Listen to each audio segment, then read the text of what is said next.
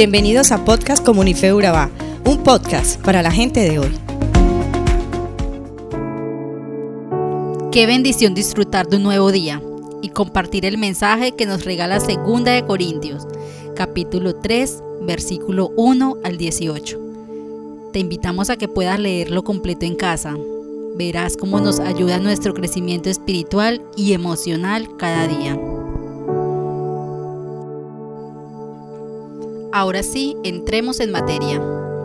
Con frecuencia nos surgen preguntas acerca de cuál sería la valoración del apóstol Pablo en los círculos eclesiales. Si estuviera ejerciendo su ministerio en la actualidad, ¿sería considerado un éxito o no? Es difícil creer que un hombre que pasó la mayor parte de su ministerio en la cárcel, que no tuvo un salario suficiente para comprarse una casa propia, que no construyó un edificio para la iglesia, que no habló en televisión ni tuvo ni siquiera un programa de radio, que anduvo tanto de aquí para allá, que no tenía una residencia permanente, quien admitía que no era un buen orador ni tenía buena apariencia. Pudiera ser un pastor o ministro de éxito.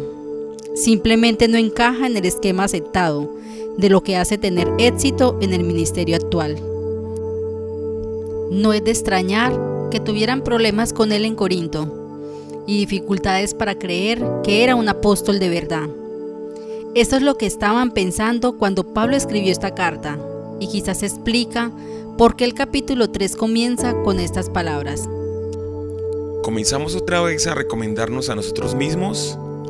¿O tenemos necesidad, como algunos, de cartas de recomendación para vosotros o de recomendación de vosotros? Nuestras cartas sois vosotros, escritas en nuestros corazones, conocidas y leídas por todos los hombres. Y es manifiesto que sois carta de Cristo expedida por nosotros, escrita no con tinta, sino con el Espíritu del Dios vivo, no en tablas de piedra, sino en tablas de carne del corazón. Es increíble que estas personas pensaran alguna vez que el apóstol Pablo necesitaba una carta de recomendación cuando volviera a ellos. Después de todo, él había llevado a estas personas a Cristo, y aún así, aquí más o menos les insinúan que la próxima vez que vaya sería bueno que llevase algunas cartas de Juan, de Pedro, de Santiago u otro de los auténticos apóstoles. Por ello Pablo les dice, vosotros sois nuestra carta de recomendación. Cristo la ha escrito en vuestros corazones.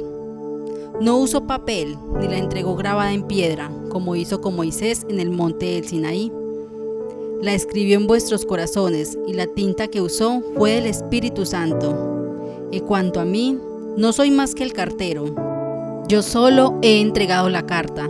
Dios hizo la obra.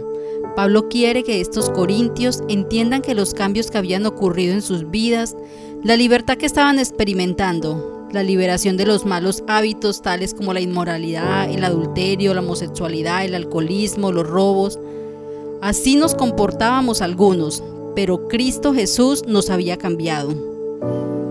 En este pasaje de la escritura me impacta muchísimo el escuchar las palabras del apóstol Pablo.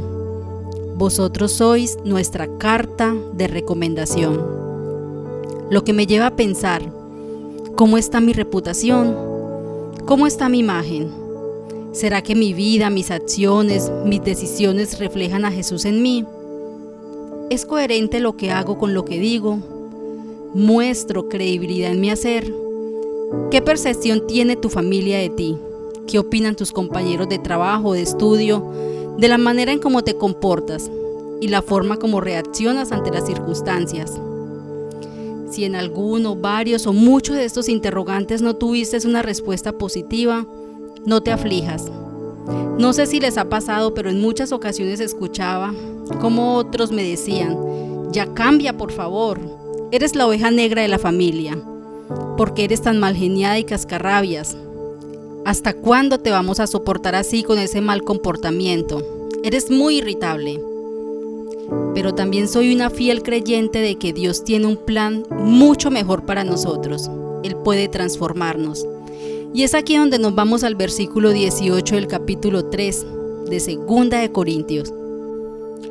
Por tanto, nosotros todos, mirando a cara descubierta como en un espejo la gloria del Señor, somos transformados de gloria en gloria en la misma imagen, como por el Espíritu del Señor. Hoy en día puedo decir que disfruto y que otros disfrutan de mi compañía, que gracias a Dios cuento con una relación familiar de mucha unión, diversión y respeto, y que me he podido desprender de muchas de mis características pasadas que no son coherentes al vivir en Cristo. Dios ha iniciado una etapa de transformación. Él en realidad quiere renovar y reformar lo que somos. Y esto lo podemos alcanzar a través de la lectura de la palabra. Es Jesús quien sana el corazón herido, lastimado, o toca los espíritus solitarios, o restaura a alguien cargado con un terrible sentimiento de culpabilidad por toda la desgracia y la maldad de su pasado. Es el Señor el que perdona y nos transforma. Y este gran apóstol afirma eso fuertemente. Él quiere que entiendan que Cristo ha escrito esta carta y no Él. Y ellos son los testigos. Sus vidas cambiadas son todo el testimonio, toda la recomendación que necesitan, que demuestra que lo que Él está haciendo es auténtico cristianismo. La verdadera transformación que Cristo ha hecho, de manera que la gente con la que usted trabaja, sus clientes, su familia, sus hermanos en la fe, la gente con la que usted habla en el transcurso normal de sus asuntos diarios, debería ver esa transformación. Esa es la clave. Debería haber tal evidencia de la obra de Dios en nosotros que la gente pueda decir, ¿qué es esto? ¿Qué está pasando? Sé que te llamas Carlos, Kate, o Ana, o Mayeli pero de alguna manera tengo la sensación de que estoy hablando con Jesús. Eso es lo que el apóstol Pablo pretendía, que el pueblo de Dios refleja a Jesús con cada acción. Ahora te invito a que me acompañes en esta oración. Señor Jesús, te doy infinitas gracias por todo lo que haces en mi vida. No soy una persona perfecta, pero tengo la certeza de que cada día estás a mi lado para moldearme y transformar mi vida para que de esta manera se cumplan tus propósitos en mí. Quiero caminar de tu lado, Dios, pasar más tiempo contigo, pues sé que es la forma en cómo puedo lograr que Jesús se vea reflejado en mí. Dios les bendiga. Un abrazo inmenso.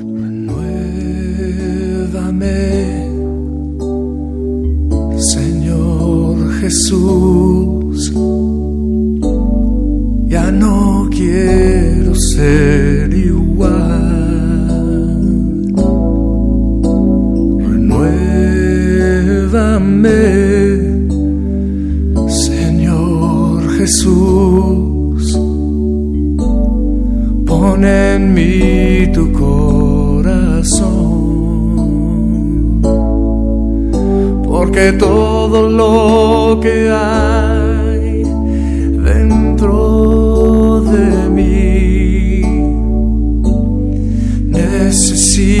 Necesita ser cambiado, Señor. Porque todo lo que hay dentro de mi corazón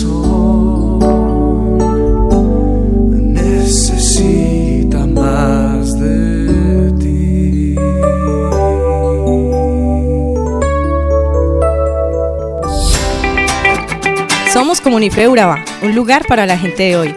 Síguenos en redes sociales como Comunife Urabá y en la web www.comunifeurabá.com. Allí encontrarás todo un contenido digital reservado de parte de Dios para ti. Nuestras reuniones miércoles 7 y 30 pm, toda una experiencia de oración y domingos 9 y 30 am destacamos la importancia de Dios en nuestra vida al compartir en familia. Te esperamos.